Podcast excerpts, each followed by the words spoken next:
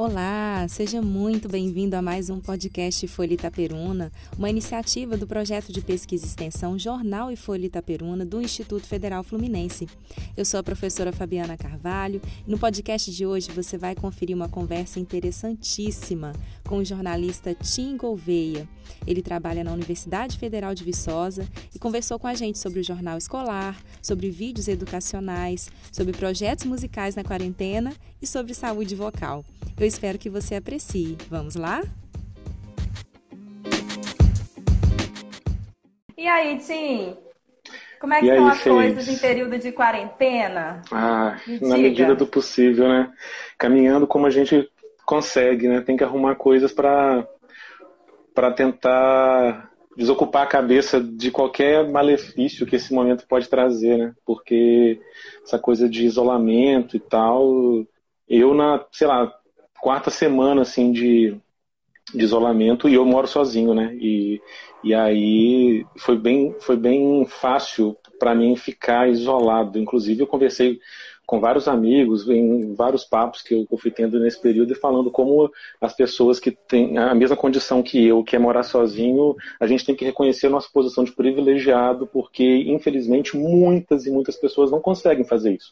Eu é consegui ficar, para você ter uma ideia, 45 dias sem colocar o pé para fora de casa, porque vou Uau. fazer uma compra, é, vou fazer uma compra, peço no site e eles entregam em casa. O mercado, uhum. na verdade, o mercado é do lado de casa.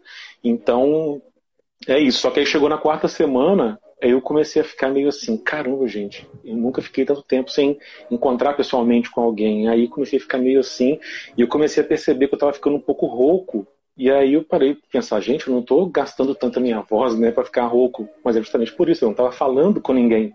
Eu não estava falando nada. E aí eu fiz Cara, assim, não, legal peraí. você tocar nesse ponto. Pois é. E aí eu vai falei. isso eu falei comigo mesmo, não, eu tenho que usar a minha voz, eu tenho que me expressar, a gente comunica, nós somos seres comunicadores.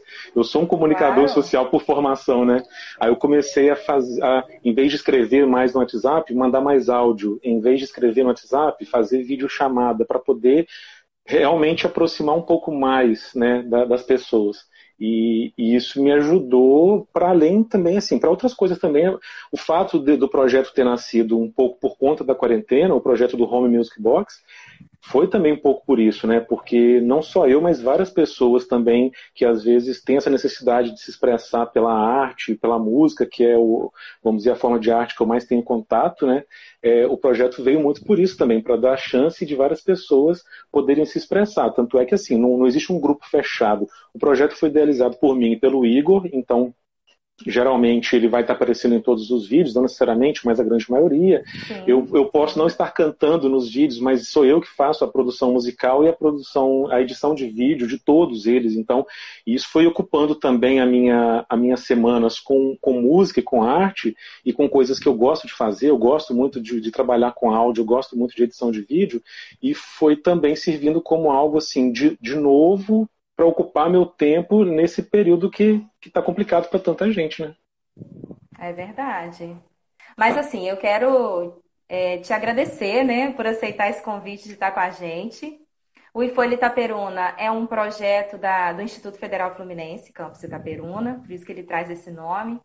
É, ele surgiu para ser um jornal escolar, né? É, na verdade, nasceu de uma experiência que a gente compartilhou com o Campus Pádua. Tinha um jornalzinho lá da escola que uma amiga minha da UFV desenvolvia, né? Que ela formou comigo na UFV. É, e aí, quando eu, conheci, eu falei, poxa, vamos replicar no Campus Itaperuna. Os meninos também gostaram muito. Acabou que a gente veio parar na rede social, né? No Instagram, no Facebook. E agora, em período de, de quarentena, assim, é o que está salvando o projeto, né? Porque a gente Exato. tem condição de compartilhar os textos dos alunos, é, normalmente por aqui. Então, uhum. assim, obrigado primeiro, né? Essa coisa de fazer live, de conversar com pessoas de várias áreas, surgiu nesse período agora de, de quarentena. E a gente está retomando o nosso calendário letivo, mas a gente estava se preparando, fazendo um monte de curso, conhecendo um monte de metodologias ativas para aplicar com os nossos alunos. E aí, a gente vai começar a estudar com o segundo ano gêneros jornalísticos. Uhum. Aí, bom, juntamos, como diz o outro, a fome e a vontade de comer, né? Falamos, não, vamos, então vamos usar o Ifolha Itaperuna a favor da sala de aula, né? Já que nós temos aqui um projeto de jornal escolar, vamos falar sobre isso com quem realmente entende sobre o assunto. E aí vem você, Tim Gouveia. Além de ser o cantor, de ter uma história com o coral da UFV, de mexer com música há não sei quantos anos. É... Quem é o Tim Gouveia, para quem não conhece? Se apresenta aí pra gente. Vamos lá. É, eu, eu, sou de Ervalha, né, que é pertinho de Viçosa aqui, uma cidade bem pequenininha, é, e, e, vou começar a me apresentar me, me levando um pouquinho para antes de entrar na universidade, porque eu estudei a vida inteira em colégio público, escola pública, né? E o colégio lá de Ervalha, é, e eu vou contar isso porque vai, vai fazer parte desse gancho para falar sobre o jornal escola. É, o, na época que eu estudei lá, eu tive, eu tive professores maravilhosos, assim, aqueles professores que, que eu acho que às vezes a gente tem muito carinho por um professor, por outro, lembra assim e tal. Eu tive, eu tive mais do que, sei lá, quatro, cinco professores que a gente via aquela paixão em dar aula e aquela preocupação em formar um, um, um, um ser humano e, e aquela coisa de assim, ó, a gente mora numa cidade muito pequena, mas a gente quer garantir para vocês que vocês vão ser capazes de fazer um vestibular e passar numa universidade federal. E Viçosa, Uau. muito do ladinho ali. E, e, a gente, assim, a gente, colégio público, né? E a gente queria, a gente tinha essa gana. Então eu lembro que é, eu e os meus colegas, a gente tinha esse incentivo dos professores, a gente tinha essa vontade de, de entrar na universidade. E eu consegui fazer isso. É, claro que pode entrar alguma outra questão também que, que seriam para outras conversas, talvez com outras pessoas, assim, na questão de que é, os jovens, eles é, é, é muito é muito complicado para muitos jovens escolher já uma, uma formação assim, eu quero fazer o curso tal porque eu quero ser isso. Às vezes é muito complicado para os jovens poderem escolher isso. Eu passei por isso. Eu sabia que eu queria entrar na universidade, mas eu confesso que eu não tinha certeza se eu queria realmente entrar no que eu entrei, que foi engenharia civil. Eu entrei na UFV em Engenharia Civil. Eu fiz dois anos e meio de Engenharia Civil. Com um ano eu já tinha percebido assim, eu acho que não é para mim. Eu acho que a minha coisa é outra. Acho que a minha vertente é outra qual é essa vertente, né? E a minha vertente já estava assim convivendo comigo há tanto tempo, mas só eu não percebia, porque eu já era muito ligado na comunicação, na publicidade, especialmente. Eu, eu reparava em coisas que meus amigos não reparavam. Eu falava assim, caramba, por que que, por que, que aquela, a, o tipo da imagem na novela da Globo é mais bonita do que o tipo de imagem na novela do SBT? Esse comercial, nossa, por que, que ele é engraçado assim, aquele outro ele é mais sério? Então eu levava para umas reflexões que eu achava que todo mundo fazia, não era todo mundo que fazia. E quando eu falava com os meus amigos, eles falavam, cara, você é publicitário, você tem cabeça de publicitário. E eu falava, não, nada a ver. Mas eu também não sabia bem o que era publicidade, né? Erval é uma cidade muito pequena. E, assim, o, o, a expansão cultural e, e assim, de, de, mundo que eu tive ao chegar em Viçosa, na UFV, foi um negócio absurdo. Musicalmente, assim, foi uma coisa absurda. O Rogério foi um grande responsável por isso. É, eu lembro que o Rogério me passava CDs pra gente, assim, ó, quer tirar cópia? Eu tenho aqui uns CDs muito bons de artistas, de corais, de não sei o quê. Para mim foi um crescimento absurdo. E aí, quando eu percebi, não é isso que eu quero primeiro baque, né, eu falei, nossa, será que meus pais vão achar interessante assim, né, eu mudar de curso, engenharia civil, né, um curso que tem status, eles falaram, faz o que te fizer feliz. Simplesmente assim. E aí eu fui fazer o que poderia me fazer feliz. Na UFV não tem publicidade. Eu fui para comunicação, que seria o mais próximo acabei me apaixonando pela comunicação, pelos meandros da comunicação, não tanto pela parte jornalística em si, apesar de que se eu tivesse tido oportunidade de trabalhar, eu acho que eu ia ser tranquilo para mim. Mas assim, como eu comecei a estagiar no meio da minha graduação em comunicação social, lá na SEAD, que é a Coordenadoria de Educação à Distância da UFV, eu comecei a me apaixonar muito por essa junção da comunicação com a educação. Comecei a ter contato com professores e a coisa do ensino à distância, essas técnicas, que na verdade eu já fui percebendo assim, né? Porque eu tô lá, eu comecei como estagiário e eu trabalho lá até hoje. Então, eu me formei é, no meio de 2010 e eu comecei a estagiar mais ou menos na metade da graduação. Então eu estou lá bastante tempo, né? Já já tô fazendo, já fiz mais de 10 anos lá. Então eu comecei a perceber muito tempo assim que ensino à distância não é bem o termo certo a ser utilizado, né? Muita gente fala que nem deveria ser utilizado. O certo é educação mediada pelas tecnologias que é o que vocês têm feito ao levar o jornal escola para as redes sociais, é o que os professores estão tendo que fazer agora ao usar as tecnologias para dar aula remotamente. E isso é uma educação mediada por um auxílio tecnológico. Então, eu sou essa pessoa, né, que nunca deixou de mexer com música também, porque é, a graduação quase inteira foi coral da UFV. Ao, ao, ao, terminar ali a minha época de graduação, é, o, o, Rogério tinha se aposentado também, mais ou menos numa época que eu estava formando, e ele fez o, o, formou o Manacá, que é um quarteto é, de vozes, mais o maestro tocando o teclado, ou seja, o grupo são cinco pessoas, né, é o maestro e quatro cantores. É, também eu tenho o Lútica, que é um trio que eu formei com Carol e Lucas, que são grandes amigos do coral da UFV. Então a, a música sempre continuou e, e, mais recentemente essa coisa de, de isolamento, eu consegui continuar mexendo com música com o projeto do Home Music Box. Esse sou eu. Tudo, gente. Isso aí. Ele é cantor, ele estudou engenharia, ele se formou em jornalismo, mas ele trabalha mais com produção. Olha, é, é realmente fantástico, fantástico. Recomendo que vocês sigam o Instagram dele, dê uma navegada por aí, porque tem muita coisa bacana. E esses vídeos, então, da quarentena, gente, é um mais interessante que o outro, viu? Fenomenal. É, ah, já, vamos aproveitar que o Rogério apareceu ali, vamos falar do coral do UFV de uma vez? Nossa, vamos. Ah, Eu. Você falou que, que é, Viçosa te apresentou praticamente um, um, mundo novo, né? Porque você vem é. de uma cidade pequena e tal. Nossa, eu sei muito o que, que é isso, né? Sair de Miraí para o UFV também. E o Exato. coral, ele representa um aprendizado que eu acho que em nenhum outro setor da universidade a gente podia aprender, né, Tim? Exatamente. Eu, eu acho que faz muita um falta. Eu, eu, eu, faço uma reflexão muito interessante do coral dentro do contexto da universidade, porque, claro que assim, é, a gente fala do coral, mas é a figura do Rogério mesmo, porque o Rogério, ele deu assim, é, sem, talvez sem perceber, porque o que ele estava fazendo era gerenciar um grupo para um objetivo específico, que era, era a música, era, era um coral, né? Porém, o Rogério, ao trazer várias técnicas é, de liderança, que ele, o Rogério lia o livro do, do do a, aquele do, do vôlei, o Bernardinho, o Rogério lia o livro do Bernardinho, sim, sim. ele aplicava técnicas para a gente, porque o coral do UFV era um desafio muito grande para um, um líder, né, nessa questão, nesse, nesse, nessa característica de ser um grupo que a cada dois anos saía muita gente para formar e estava chegando muita gente. Como é que se mantém uma qualidade de um grupo que precisa entregar um serviço, que precisa manter um repertório, precisa fazer com qualidade, um grupo que são pessoas que estão é, na universidade para fazer seus cursos, e são cursos de áreas muito diferentes, com horários diferentes, com as provas, com, com tudo isso. E o coral do UFV ter sido, durante tanto tempo, considerado um dos melhores corais do Brasil sabe? Como é que se faz isso? É um líder. E o que, que é liderar, né? A gente às vezes confunde liderança com com talvez uma coisa meio é, é, incisiva demais, rude demais, e nunca que a gente teve isso com o Rogério. É, a começar, assim, com um dos maiores exemplos, uns casos que eu já contei várias e várias vezes, na mesma semana em que eu tive uma decepção muito grande, porque ao apresentar um trabalho em grupo no curso de comunicação, o professor, ele deu um exemplo muito grande de falta de profissionalismo, porque é, era muito claro que ele não gostava de várias pessoas do grupo, eu não era uma dessas pessoas, mas eu estava no grupo. E ele, ele, ele, ele criticou duramente, e brigando, e com raiva, e com o rosto vermelho, a nossa apresentação de trabalho. E, eu, e esse era o meu primeiro semestre do curso. Como eu cheguei no curso no meio de 2006, eu, é, eu fiz matérias com a turma de, de 2006 e fiz algumas matérias com a turma de 2005 também.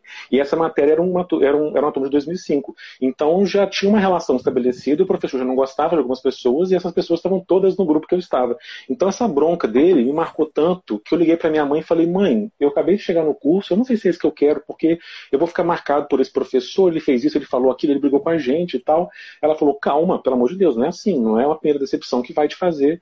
E aí, na mesma semana, no ensaio do coral, o, o Rogério ele, ele deu um exemplo de profissionalismo gigantesco, que foi o seguinte: a gente estava batendo um papo antes do ensaio começar, o ensaio começou. No meio do ensaio, dois colegas estavam conversando, por algum motivo o Rogério achou que era eu um deles, mas não era, era um que estava do meu lado. E aí ele pediu para eu e o outro levantar e cantar o trecho da música.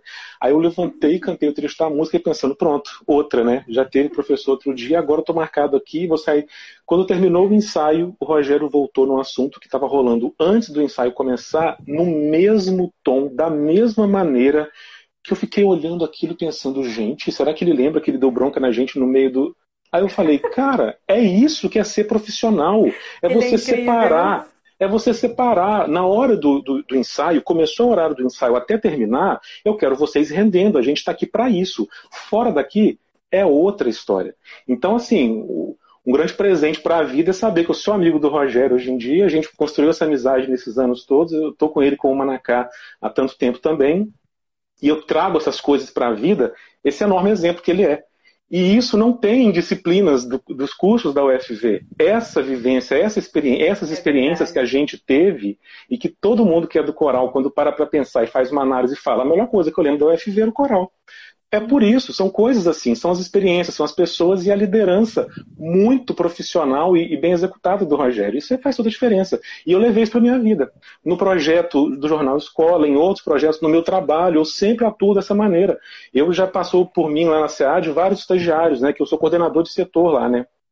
eu mais, três, mais duas pessoas. A gente coordena o setor de produção audiovisual. Então, vários estagiários, é, a maioria da comunicação, já passaram por nós lá. E como eu sempre tenho esse tratamento que eu aprendi com o Rogério, o carinho que eu tenho desses meus ex-estagiários que já estão no mercado de trabalho, quando falam da época da SEAD, é incrível. E eu devo isso, obviamente, ao Rogério.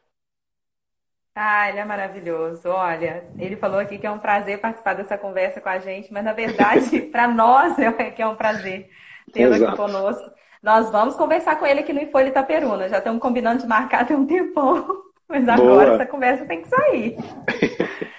Bom, é, Tim, mas aí beleza. Então me situa na questão do jornalismo em si. Você uhum. começou uhum. lá, né? Começou a engenharia, descobriu que não era bem aquilo, percebeu que gostava de publicidade. O curso que mais se aproximava na UFV era a comunicação social e aí você foi. Como foi a experiência de fazer então, né, o jornalismo, a comunicação social na UFV? Olha, eu, eu, eu, tenho que falar que assim, saí de um curso de engenharia em que eu, eu tomei uma, umas, uns tapas na cara, vamos dizer assim, uns tapas de realidade muito fortes. Porque, apesar do colégio que eu estudei ter sido extremamente importante para a minha formação, um exemplo para quem, por exemplo, vai para cursos de, de exatas, né? É, no, no, colégio que eu estudei, o professor de matemática, que é fenomenal, um ser humano incrível, um desses professores inspiradores que a gente tem na vida, professor Didite, ele, ele se lamentava muito que não dava tempo, no decorrer do ano escolar, de passar o, o princípio dos fundamentos do cálculo é, limite, é, um pouquinho de derivada, que é uma coisa que, vai, que é muito na área de, de exatas. É, não tinha tempo da gente ver isso. Quando a gente chegava, na, né, os alunos chegam né, no curso de engenharia, das primeiras disciplinas é cálculo 1, em que vai se ver isso, limite, derivada e tal. E aí minha primeira prova, valendo 100, eu tirei acho que 19. Eu fiquei assim, num estado assim, pra, pra, de chorar no chuveiro. Porque eu sou uma pessoa que, apesar de nunca ter tido pressão dentro de casa, assim, minha mãe, ela falava, olha, vocês têm todo o tempo para estudar, é, né, eu e seu pai, a gente trabalha para poder garantir aqui o conforto que vocês precisam. Nunca, a gente nunca foi rico, mas meu pai era pedreiro, meu pai se esforçava e trabalhava para poder garantir que a gente ia ter roupa, comida, né? E, e, e, falava, olha, vocês têm que estudar. Então, assim, era uma questão quase de honra não tirar nota vermelha. Então, eu nunca tinha tirado nota vermelha na minha vida. Quando eu tomei essa da nota do cálculo 1, eu falei, gente, pelo amor de Deus, eu sou, eu sou um nada, eu sou um burro, sabe? Eu, eu achava uma coisa e a outra. E aí demorou muito para eu entender que, assim, a maioria dos meus colegas de classe tinham feito coluna, no coluna eles já veem os fundamentos de cálculo, é outra pegada, mas eu me coloquei muito lá embaixo. E esses tapas, assim, te fazem crescer, né? Eu acho que aquilo que, que não te mata te fortalece, né? E aí, quando eu cheguei na, na comunicação, eu já cheguei com uma outra postura um pouco. Eu, eu, cheguei um pouco mais de seriedade, assim, eu já levando um pouco mais a sério. Eu já conhecia a universidade, eu já vivia aquilo dali e eu já tinha uma, algumas experiências que, que me maltrataram um pouco, né, na engenharia civil. Então, assim, eu já cheguei com um grau assim de dedicação um pouco mais assim, eu, eu vou me dedicar a isso daqui. E aí me surpreendeu muito porque um curso de comunicação, ao ser um curso de, de humanas, você não vai ter muitas provas, você vai ter outras formas de avaliação, o que eu acho muito interessante, o que eu sou muito a favor até. Eu não, eu não acho que prova escrita seja sempre a melhor forma de avaliar o conhecimento de uma pessoa. E muito trabalho acadêmico, muita, é, trabalhos em grupo. Então, assim, comecei a desenvolver e aplicar uma coisa que eu gostava muito, que era tentar ser criativo na hora de, de fazer. Era isso que eu não gostava muito também da engenharia civil. Você não consegue ser criativo na engenharia civil. Uhum. É exatas, é aquilo, entendeu? É, o, o limite daquela, daquela, daquela, daquela equação é aquilo, sempre vai ser aquilo. E isso não me atrai. Eu gosto da, de pensar, eu gosto muito de trabalhar em grupo. E aí a experiência na comunicação foi muito interessante, porque poder, poder assim, é, participar do. Lá tem o, o, jornal laboratório, né, duas disciplinas. Fazer parte da equipe de diagramação, que também eu sempre gostei muito das artes visuais, logotipo, é, gosto muito dessa questão da diagramação, da, de um layout de, de, uma publicação, um site, as cores utilizadas, é uma coisa que me atrai muito também. Eu trabalho também fazendo logo é, como freelancer, então é, é, eu fiz parte da equipe de diagramação, mas você não pode fazer só isso, você tem que escrever também. Então você tem que entender a questão da, de como escrever para um jornal, foto, fotojornalismo, a questão da fotografia, que eu sou apaixonado também com foto. É, você tem que tirar fotos, tem que aprender isso para fazer no jornal laboratório do curso. Então, radiojornalismo, eu faço locução também lá no meu trabalho como freelancer. Então, é, eu tive a oportunidade de, em radiojornalismo, fazer. Eu, eu virei Tingle Veia, na verdade, na disciplina de radiojornalismo, né? Porque eu já é era Tim desde. É, porque eu não tenho sobrenome, né? Eu vou, vou contar essa história aqui. O meu nome é José Timóteo Júnior. Eu, minha mãe é Gouveia, mas meu pai não tem. Meu pai é só José Timóteo. Meu pai também não tem sobrenome. Olha que loucura. para você ver que né, você conheceu uma pessoa que não tem sobrenome. E, meu, e eu sou o José Timóteo Júnior, eu não tenho sobrenome também. A minha mãe é Gouveia. E na engenharia civil, uma colega de classe falou assim: Olha, Timóteo é um nome que não combina com você. Você é muito. A energia é muito boa, é positiva para ser Timóteo. Timóteo é um nome mais antigo tal. Vamos, ó, vai, vai virar Tim, porque parte no meio Timóteo virou Tim. Falei, beleza, achei legal. Aí chego na, chego na comunicação, na disciplina de radiojornalismo, a professora Kátia Fraga, ela, a gente ia fazer o primeiro exercício de rádio. E o primeiro exercício era, é, eu tinha dois minutos para contar uma história para minha colega, né, separou em duplas, minha colega tinha dois minutos para me contar uma história. Depois eu tinha que ir gravar é, na, na, no estúdio é, de estúdio de locução, né? Eu tinha que gravar a história que ela me contou em dois minutos, eu tinha que concatenar as ideias e resumir a história dela em 30 segundos. Como se fosse uma matériazinha. É, é, um exercício muito interessante de você condensar realmente a, as informações mais importantes de algo que você escutou. E aí, é, no final, você tinha que falar, informou fulano de tal para a Rádio Universitária FM. E aí a professora falou assim: e como é que você vai assinar a, a, nota? Aí eu falei: então, professora, eu acho que temos um problema aqui, porque eu não tenho sobrenome. Aí ela, como assim você não tem um sobrenome? Aí eu contei a história de eu não ter sobrenome. Ela falou, não, mas pelo amor de Deus, o pessoal não chama de um apelido aí bonitinho, como é que é? Eu falei, Tim. Aí eles falaram, é, ela falou, então pronto, Tim, é, não tem uma pessoa nessa sua família que tem um sobrenome? Eu falei, tem, minha mãe tem Gouveia. Ela falou, então pronto, Tim Gouveia. A partir daí eu virei o Tim Gouveia mesmo, né? Ainda não tenho sobrenome, é um nomezinho artístico, vamos dizer é um assim. nome artístico. É, Legal. E aí foi, foi isso. Então, locução no rádio jornalismo foi, foram experiências, eh, sabe, maravilhosas. Aí depois veio o telejornalismo, que foi uma disciplina também muito legal, que eu comecei a ter contato já com a edição de vídeo, a produção de vídeo.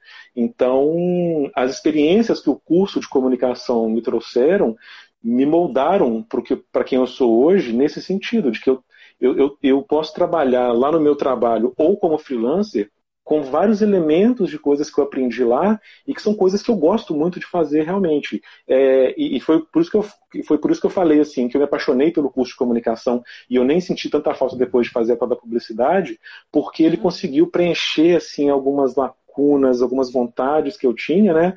É, e associado a isso tudo, ali do ladinho estava o coral sempre me acompanhando, que era a parte musical. Então eu acho que assim, eu tive uma formação que me deixa muito feliz hoje em dia, sabe? Ai, que ótimo. Nossa, isso é muito bom. Realmente, eu, eu, também tinha um pouco essa sensação, sabe? Quando eu fui fazer letras na UFV, na verdade, eu não imaginava que eu me tornaria professora, não. Eu fui fazer letras porque eu gostava de português, gostava de literatura e gostava de inglês. Pronto. Mas eu tinha vontade de estudar música. Só que naquela época, né, Tim? Nossa, a gente fala como se fosse assim as velhas, né? Mas naquela época, onde que a gente ia estudar música, né? É. Não tinha essa possibilidade tão próxima assim da gente, né? Aí veio o coral da UFV, resolveu todos os problemas, pronto. A gente cantou a graduação inteira, era feliz, né? Exatamente. E foi se descobrindo ali naquele universo acadêmico, e hoje também não posso reclamar da minha formação, não. Acho que eu não escolheria outra coisa, fiz o curso certo, que bom, né? Sim, sim. Aí eu queria agora, então, que você falasse sobre essa experiência sobre o jornal Escola. Como é que foi isso? Tem bolsista então... também aqui que está assistindo, que pode aproveitar da sua experiência aí para aplicar na nossa prática aqui. Ah, então, ótimo. É, vou começar então da parte é, subjetiva e chegar na parte objetiva. Então, é, tem, tem, a professora Silvete, que é uma professora lá de Ervalha, é, e que ela é esse tipo de professor que, que se importa para além do exercício de, de ensinar, sabe? Ela, ela vai na questão da formação da, da pessoa mesmo, né? Eu quero, eu quero motivar esses alunos a serem pessoas melhores, a, a serem é, é, uma pessoa que faz parte da sociedade, contribui para essa sociedade, enfim. E super jovem a, Silvete, então assim é, facilita até uma aproximação com os alunos também. Não é, não é claro um fator é, tão determinante, porque eu tive professores que tinham uma diferença de idade grande e que a gente era apaixonado. Mas a, a Silvete ela tinha muito disso e ela, ela sempre foi muito antenada assim com as pessoas que formaram lá no colégio e que ela considerava assim, nossa, eu estou vendo que essa pessoa está seguindo um caminho muito interessante. É, e, e ela fez contato comigo porque ela sabia que eu estava fazendo comunicação, que eu tinha mudado de curso, que eu estava fazendo algo que eu gostava. E ela falou comigo que tinha mudado muito, assim, de, de, alguns, de alguns poucos anos para quando ela fez o contato, ela falou que tinha mudado muito algumas coisas lá no colégio. Aquela motivação da época que eu estudava lá, ela falou que não existia mais, que assim, ela não conseguia perceber os alunos tendo essa coisa assim de acreditar que eles eram capazes de estudando num colégio público de entrar numa universidade federal. Ela via muitos alunos que estavam saindo do colégio para trabalhar assim com, com, com, empregos assim que ela achava que eles poderiam mais, sabe? Claro que não há problema nenhum na pessoa trabalhar numa loja como atendente, mas o, o potencial da pessoa ela podia buscar mais, sabe? E, então ela estava com isso na cabeça e ela falou para mim e ela falou: a gente está com um projeto que a gente escreveu, é, é, é, tentou um edital e conseguiu, que é de fazer um jornal escola. O projeto chamava PEAS Juventude. Eu agora não lembro o que, que é esse PEAS, P-E-A-S. Ah, é Programa de Educação Afetivo Sexual. É isso, né? Era um programa do Estado de Minas, isso mesmo. Isso, e foi esse programa. E aí ela falou: olha, a gente conseguiu e a gente vai fazer o Jornal Escola. A gente precisa de alguém para fazer as oficinas, né? Para conduzir isso aqui, né? Eu sou a coordenadora do projeto, mas eu preciso contratar um oficineiro, né? Para isso daqui. E eu queria conversar com você. Então a gente reuniu, a gente conversou.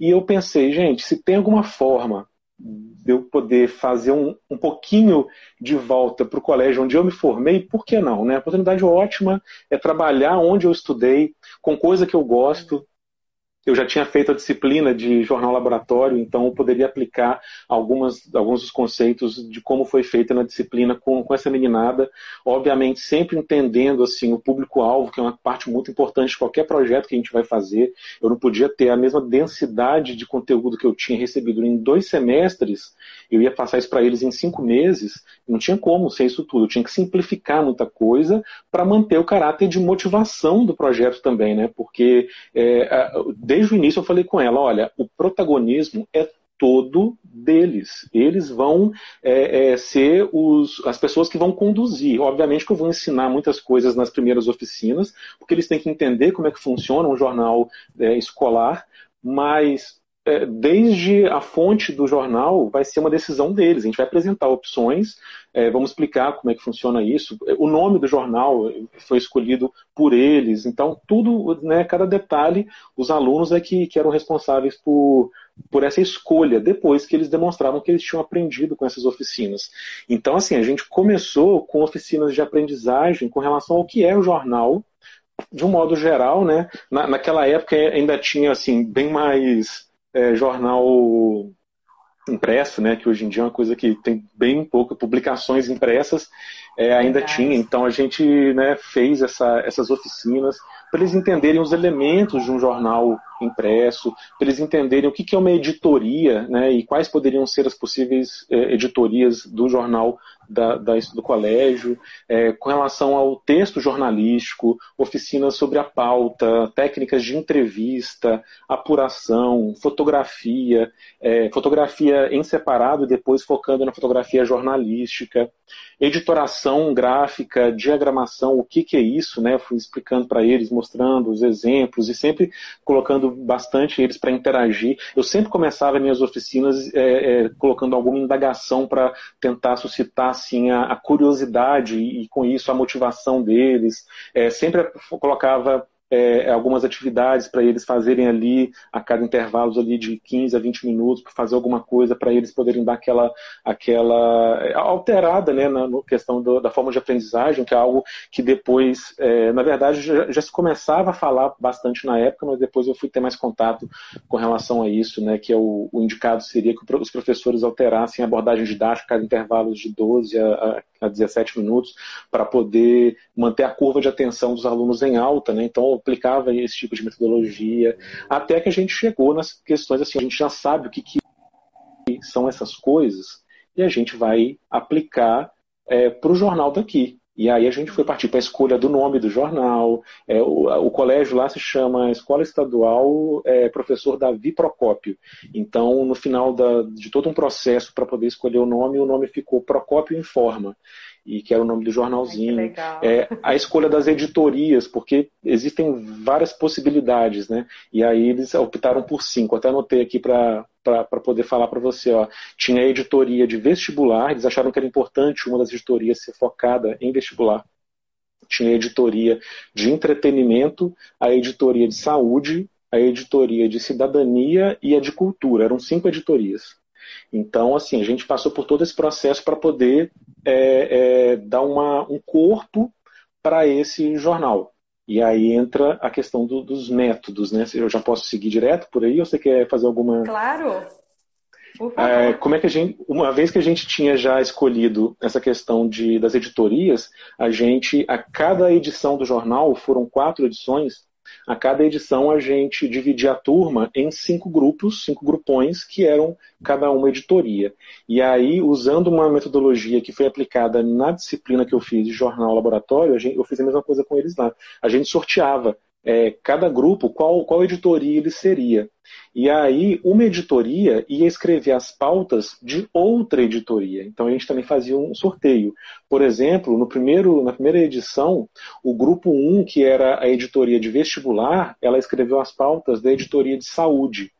A editoria de entretenimento escreveu as pautas da editoria de cultura. Isso tudo foi sorteio. A editoria de saúde escreveu as pautas da de entretenimento e a de cidadania escreveu do vestibular. Então, essa questão de uma editoria escrever as pautas para outra editoria, ou seja, eles, né, eu fiz a oficina para eles entenderem o que era uma pauta, então eles iam atrás de algum assunto com relação àquela outra editoria, e aí eles tinham que trazer, eu e a professora, a gente revisava essas pautas e distribuía as pautas para o grupo que era de fato aquela editoria.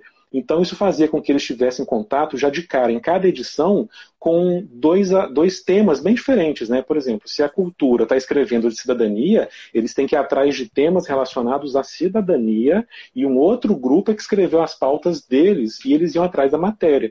Então, é aquela coisa, o que é a pauta? Né? É o assunto da matéria. Então, olha, eu quero falar sobre não sei, o, o, buraco que abriu lá na rua tal, eles têm que ir lá naquela rua, perto onde está aquele buraco, e ver com a vizinhança quem é que poderia ser uma possível fonte para entrevista sobre aquela matéria. Mas já deixando claro, olha, quem vai vir fazer entrevista com você é outra pessoa que é de outra editoria. Então, essa dinâmica toda que colocava essa, essa meninada para agir, para ir para a rua, para ir atrás de pessoas, nisso daí a gente já vem embutido tanta, tanta experiência interessante para eles, que é sociabilizar, que é como que eu vou entrevistar uma pessoa, como é que eu vou abordar essa pessoa. Eu tenho, eu tenho que ter um respeito, eu tenho que anotar isso muito bem, porque eu estou lidando com informações que alguém está me passando. Isso tudo a gente abordava, e como eu disse, sempre mostrando para eles a, a, importância a seriedade disso e dando esse protagonismo que é muito importante né, para os adolescentes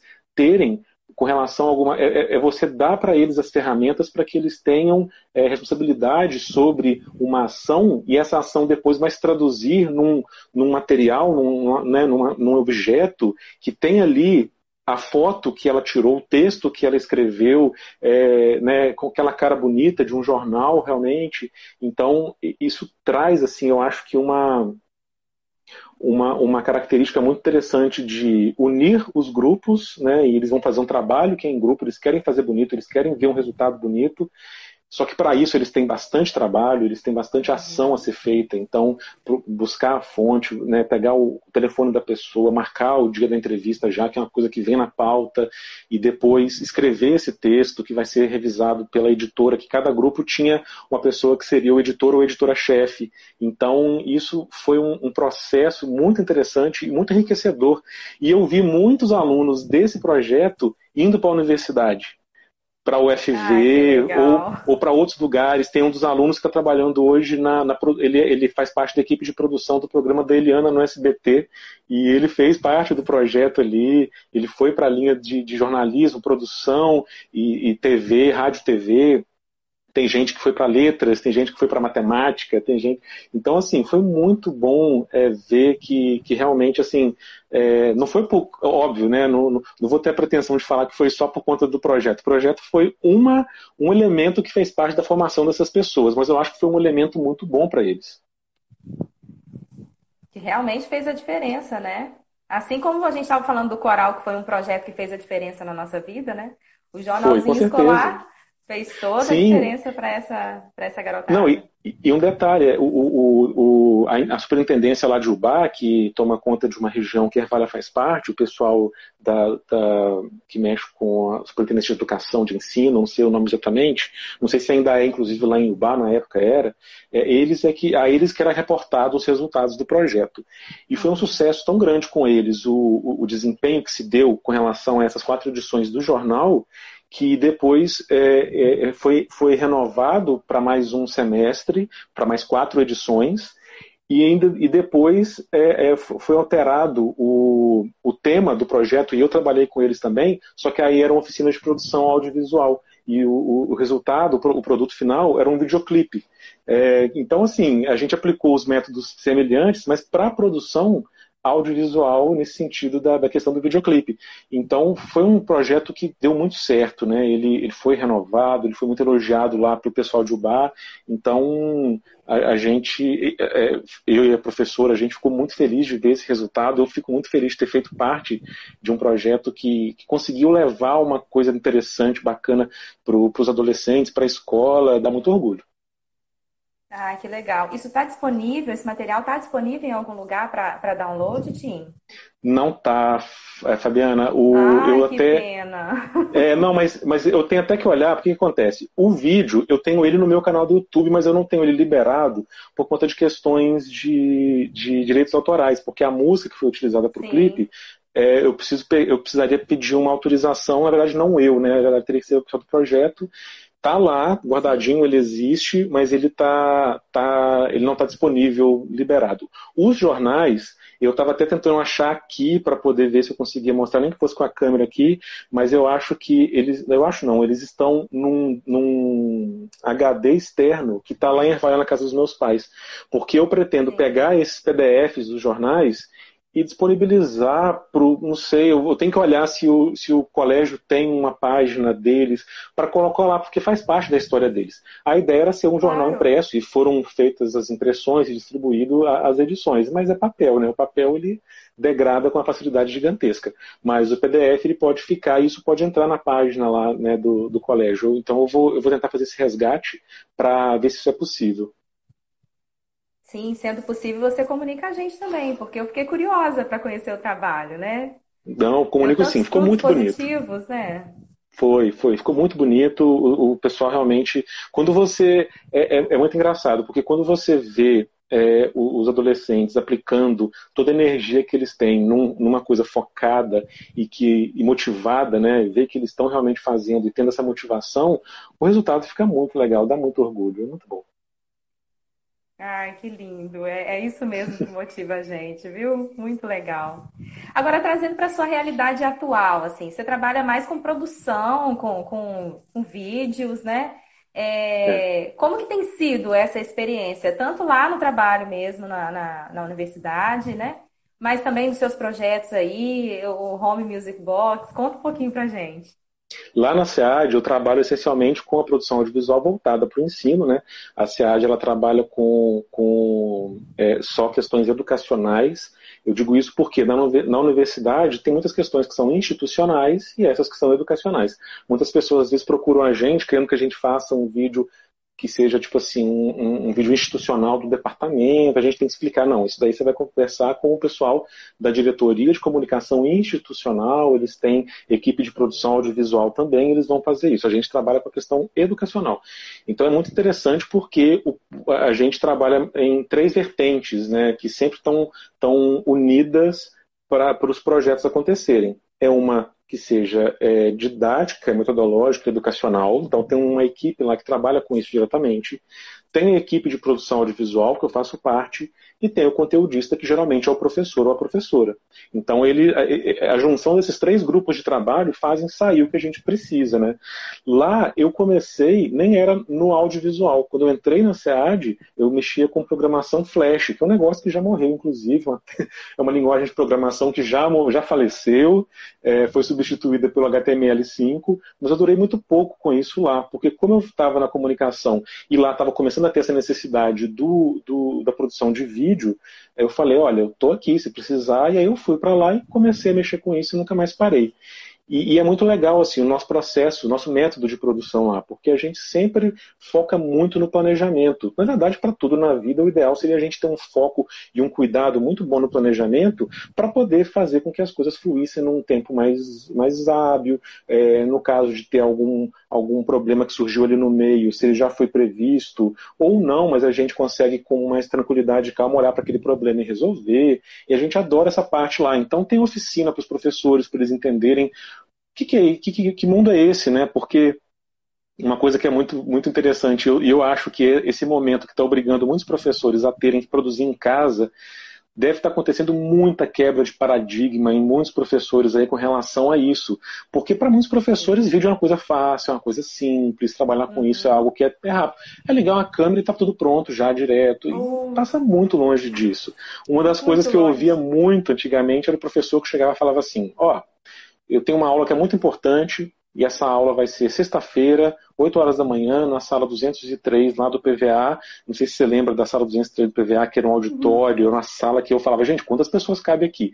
Era gigante, porque era uma disciplina de massa desse professor, e ele queria que a gente fosse lá e gravasse a aula dele para ele colocar no ambiente virtual de aprendizagem da UFV, que é o PVANet. E a gente tinha que falar, professor, não dá. Não, não tem é como assim. a gente fazer isso. não é assim. Mas como não é assim, professor, tem muitos poréns. Vamos lá, vamos, vou começar a falar e quando você achar que tá bom, você, você pede para parar, porque é muito porém mesmo.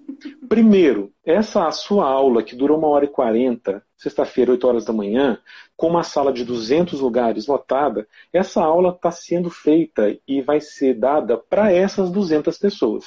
Essa aula não está sendo feita para quem for assistir depois.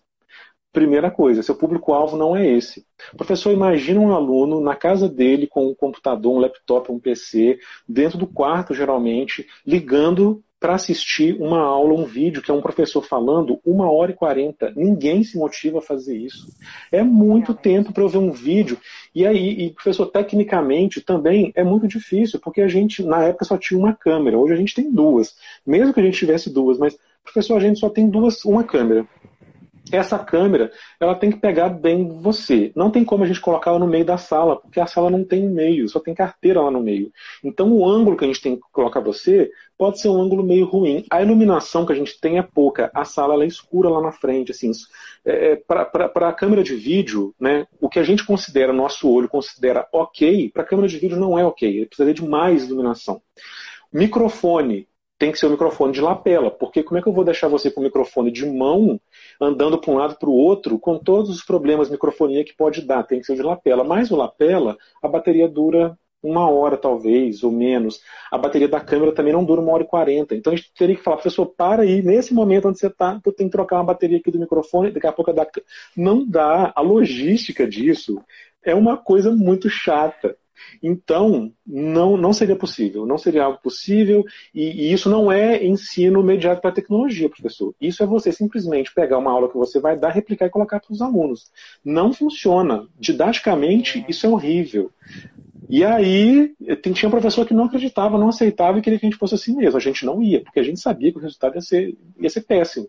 Então, a gente tem que mostrar para eles como é que a gente vai fazer para essa aula ser atrativa. Não, não essa aula, esse, esse, esse conteúdo ser atrativo para um aluno que vai estar tá longe do professor. Esse é o desafio. É pegar o meu conteúdo, que eu geralmente dou na sala de aula, mas eu não vou dar na sala de aula. Então, ele não vai estar igual, eu não vou replicar ele. O que, que eu vou fazer? Então, a gente tem oficinas com os professores para eles entenderem as técnicas que envolvem. Eles têm que, primeiramente, entender que ele não, ele ou ela não é mais uma pessoa sozinha, provedora desse, desse conteúdo. E, o que é uma coisa que eu já acho um pouco triste, eu acho que você vai concordar comigo. A formação de professores no Brasil ela é, ela é muito complicada, assim. Ela, ela não é pró-professor ou pró-professora. O que ela faz é, muitas vezes, transformar um professor ou uma professora num exército de uma pessoa só. Você prepara sozinha a sua aula, você dá a sua aula. Agora, e a reflexão sobre isso? E a conversa entre você, que é de humanas, com algum professor ou professora que é de exatas, para poder trocar figurinhas sobre técnicas. Porque não é porque eu sou professor de humanas e, e outro professor de exatas que às vezes alguma coisa que ele aplicou em sala de aula não seja útil para mim também e vice-versa. E isso quase não existe no Brasil. Essa troca de figurinha interdisciplinar seria tão saudável para professores. Então a gente tem que quebrar na cabeça dos professores a ideia de que ele é uma pessoa que vai trabalhar sozinha. Não, ele tem outras pessoas para trabalhar trabalhar em equipe. Né? Uma, tem um grupo ali que mexe com metodologias e com essa questão das técnicas do ensino à distância. O pessoal lá do audiovisual, eles já sacam muito de técnicas também, porque eles estão trabalhando com isso há muito tempo. Então, é, é essa coisa do professor, da professora entender que, olha, tem uma equipe aqui pronta para te abraçar e trabalhar junto com você, levando o seu conteúdo e te deixar muito bem na fita. Eles têm que entender isso, porque aqueles que não entendem não se dão bem, infelizmente. Aqueles que entendem, assim, eu tive uns casos de professores que passaram por lá que foi um negócio absurdo, assim, de professores falando assim, Tim, a minha aula na sala de aula melhorou uma quantidade como reflexo de tudo que eu estou aprendendo com vocês aqui, porque quando eu aprendi a fazer uma aula narrada, eu aprendi a organizar muito melhor um PowerPoint que eu possa apresentar na sala de aula. Como eu estou fazendo locução aqui com você, eu estou usando a minha voz e a minha técnica vocal, pra, a minha expressão vocal, muito melhor na sala de aula. Então, como eu estou sendo obrigada a entender e refletir sobre o meu conteúdo para organizar, para poder fazer esse curso no, à distância, eu estou conseguindo planejar as minhas aulas para dar na sala de aula de uma maneira como eu nunca fiz antes. Então eu só estou ganhando qualidade em outros aspectos da minha, da minha profissão. E isso, quando eu ouço, é extremamente gratificante, porque realmente é isso. Ensinar não importa a mídia que você está utilizando. O quadro verde com giz branco é uma mídia. A questão é como eu vou utilizar essa mídia. Né? O, não sei se na escola que você trabalha ou se você já teve chance de trabalhar com lousa digital, lá na UFV virou meio que uma febre uma época. E a gente tem a lousa digital lá na SEAD. E a gente começou a dar oficinas para os professores. Até os professores entenderem que a lousa digital não transforma uma aula ruim numa aula ótima, demora um pouquinho. Porque eles têm que entender assim, gente, isso daqui é apenas um aparelho. Se está travando aqui a imagem do computador, não adianta você bater na lousa, porque é o computador que está travando. Então tem que ir lá no computador e reiniciar ele, porque a lousa só está exibindo uma imagem. Independente de lousa e de computador, um professor que dá uma super aula, ele consegue dar uma super aula num quadro verde de giz branco. A lousa é apenas um aparato. Você pode usar vários aparatos. O negócio é, eu tenho que entender o que é esse aparato e como é que eu vou utilizar ele para potencializar isso que eu tenho para fazer, que é ensinar. E aí sim a gente começa a conversar e começa a andar. Então, assim, é, o, meu trabalho lá, ele, ele foi me engrandecendo e trazendo coisas novas e percepções e, e, reflexões muito interessantes nessa coisa do ensino também. Porque é realmente associar essa que... E outra coisa, né, né Fabiana, entra a questão do, da imagem, né? Ah, o, tem professores que, assim, quando a gente fala que vai, gra vai, vai gravar eles com a câmera, A pessoa trava. Tem professor que na hora que pensa, meu Deus, eu vou ter que fazer uma locução que, que é isso? E trava. E às vezes na sala de aula a pessoa é maravilhosa, tem uma desenvoltura, mas realmente os professores eles têm que entender que agora eles estão utilizando a comunicação. Ao ter que fazer a reflexão sobre como eu vou falar para gravar minha voz no microfone, como eu vou estar em, é, me portando em frente a uma câmera, ao entender isso e começar a ter essas reflexões, é só, é só tem a ganhar. Claro que tem que ter o coração aberto para poder aprender isso tudo aí, né? A, a, adquirir esses novos conhecimentos. Mas quando os professores conseguem, muda, vira uma chavinha ali e é isso. É o caso dos professores que falam, na sala de aula eu estou outra pessoa. Minha aula está muito melhor. Os alunos estão me dando feedback. É por aí. É, eu acho até, inclusive, que esse vai ser um grande legado dessa pandemia para a educação, assim, né? O fato de estarmos em casa, é, gravando podcast, fazendo live, gravando videoaula. E, e, assim, a gente tem que se reinventar, porque de fato, né, a gente tem visto outras experiências é, de outras redes que fizeram isso que você falou. Simplesmente transformaram o horário da sala de aula, que era o horário presencial, e colocaram aqui na frente da, da tela do celular, na frente da tela do computador. Isso é. não funcionou, né? A gente tem relatos realmente de, de, de alunos, de, de professores não é assim que a coisa funciona. Então, uma aula que eu dava lá realmente com uma hora e 40 minutos, aqui não, não pode passar de 20, né? É. E aí, como é que eu faço isso, né? A gente começou essa semana, é, o máximo de, de, de, período que a gente pode ficar online com uma turma é 45 minutos. E eu realmente estava acostumada com dois tempos de 50 em cada uhum. turma. E aí é um grande desafio, porque eu tenho que realmente fazer todo um planejamento ver o que, que eu tenho que cortar, o que, que é essencial, o que, que vai ficar para depois. Enfim, é um reinventar do fazer pedagógico nosso mesmo. Então, Exato. eu imagino Exato. como que deve ser gratificante para você ver essa evolução aí com os professores que você acompanha, porque a gente está começando a sentir isso na pele aqui, né? Sim. Eu acho que depois os frutos vão ser, vão, vão vir realmente a seu tempo. Claro, eu estava pensando outro dia o seguinte: os professores que já passaram lá pela SEAD produziram, eles estão tirando de letra isso aqui agora, entendeu? Para eles está sendo Com assim: ah, eu posso não estar tá lá no estúdio da SEAD, usando o chroma key da SEAD, mas eu estou aqui na minha sala, no meu, no meu escritório, e eu vou sei fazer, porque eu já, já fiz coisas assim, mais complexas até talvez, né? É claro que a gente está num momento tecnológico muito interessante também, né? Porque usando o celular você consegue praticamente fazer de tudo é gravar um vídeo, é fazer uma live, é gravar um áudio, editar um áudio, editar vídeo também você consegue no celular. Então tem que se aproveitar muito esse potencial também que o momento tecnológico oferece. Mas é, aqueles professores que não tinham contato com isso, que estiverem tendo agora e passando por essas situações, é, eu, eu sempre tento deixar claro para eles assim, olha, tenta, testa. No YouTube você tem tutorial de tudo que você pode imaginar. É. Você, você tem tutorial, se você escrever coisas específicas, você encontra perguntas específicas. Por exemplo, é, começamos a fazer umas oficinas com professores para poder lidar com esse período, é, e aí a gente dá uma dica de um editor de vídeo que seja um pouco mais leve, para eles usarem nos computadores e tal. E aí eles falavam às vezes, ah, mas como é que eu vou saber tal coisa? Uma pergunta específica. Eu falava, joga essa pergunta no YouTube, você deve achar. Aí, de repente, a professora lá no, no chat, ó, oh, achei, é isso mesmo. Gente, tá aí o link, já mandava o link do vídeo que ela achou. É exatamente por aí, tem que ter essa cabeça aberta para tecnologia também. Ótimo. Agora a gente já tem que caminhar para o final. Mas eu queria encerrar com uma coisa que você falou lá do comecinho. Você disse que ficou 45 dias sem sair de casa e você percebeu que você estava perdendo a voz com muita facilidade. Terça-feira é o dia que a gente faz publicação no Folha Itaperuna sobre saúde vocal, porque a gente tem um projeto que é parceiro, que, que é o Bona Vox.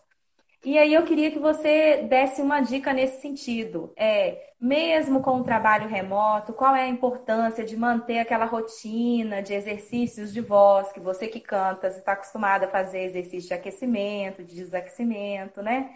Por que, claro. que, é importante manter essa rotina? Como você falou, ao invés de ficar escrevendo só a mensagem, mandar um áudio, colocar a sua voz para funcionar de verdade. Exato. Eu estava fazendo uma coisa assim, levemente errada, que era só fazer aquecimento quando eu ia cantar. Na verdade, o ideal é que a gente acorde, faça um exercício de aquecimento. Pode ser aquele mais, mais básico de todos, que é fazer um trrr, variando a nota, vai, vai um pouquinho para o agudo, vai um pouquinho para o grave, porque acabamos de acordar, nossa voz está o mais frio que ela, a mais fria que ela podia estar, tá, né? Não está aquecida nada, nada. Então não pode arriscar tanto lá no agudo, nem tanto lá no grave, mas vai dando uma variadinha para começar já o dia dando uma aquecidinha. Eu não fazia isso. Então, o ideal é estar tá fazendo isso, Porém, não vai adiantar que se ela acordar se a gente não vai estar tá falando como não, não, eu não estava falando. Então, é isso. No decorrer do dia, use a sua voz. Né? As pessoas que estiverem isoladas, como eu estive isolado, começa a fazer isso que eu fiz. Em vez de escrever, manda mais áudio no WhatsApp. Claro, não vai ficar mandando áudio para todo mundo, e muito menos em grupo, pelo amor de Deus, que é muito chato. áudio em grupo não dá. Mas assim, nem que seja para falar que está com saudade de uma pessoa que você gosta, manda um áudio para poder estar tá utilizando a voz, faça vídeo chamadas, pergunta para a pessoa se ela pode conversar um pouquinho, nem que seja para jogar uma conversa fora, e crie uma rotina de conversar com as pessoas, nem que seja que nem eu faço, né? Eu tenho todo sábado à noite, todo domingo à noite, eu tenho dois grupos de amigos, um da época do coral, inclusive, e outro da na época do segundo grau, que eu bato papo com esse pessoal. Minhas noites de sábado e domingo estão sendo sensacionais por conta dessas pessoas. E, e, claro, né, se a pessoa trabalha com a voz mesmo, fazendo locução ou cantando, tendo muito, muita paciência com esses exercícios pré-gravação ou, ou, ou uso da voz também. Mas no decorrer do dia, tentar manter a voz ali levemente aquecida é muito importante. Quando eu percebi que eu não estava fazendo nem isso, é, e eu vi que eu estava ficando rouco quando eu ia falar, e eu comecei, gente, por que, que eu estou rouco? É porque eu não estou falando nada, né? A gente tem que falar, nós somos seres falantes, é, temos que nos expressar, né, obviamente. É, só um ganchinho também, já que somos seres falantes, né? Dentre os vídeos do, do canal, tem um vídeo que um amigo meu que é surdo, lá de Ponte Nova, o Samuel, participou. Eu, eu, eu tô cantando, mas eu não apareço, e é ele que aparece cantando a música em Libras. Porque é uma Ai, coisa que eu descobri também nesse período, eu descobri a Libras, me apaixonei, estou fazendo o curso, estou no finalzinho já, consigo me comunicar com os surdos.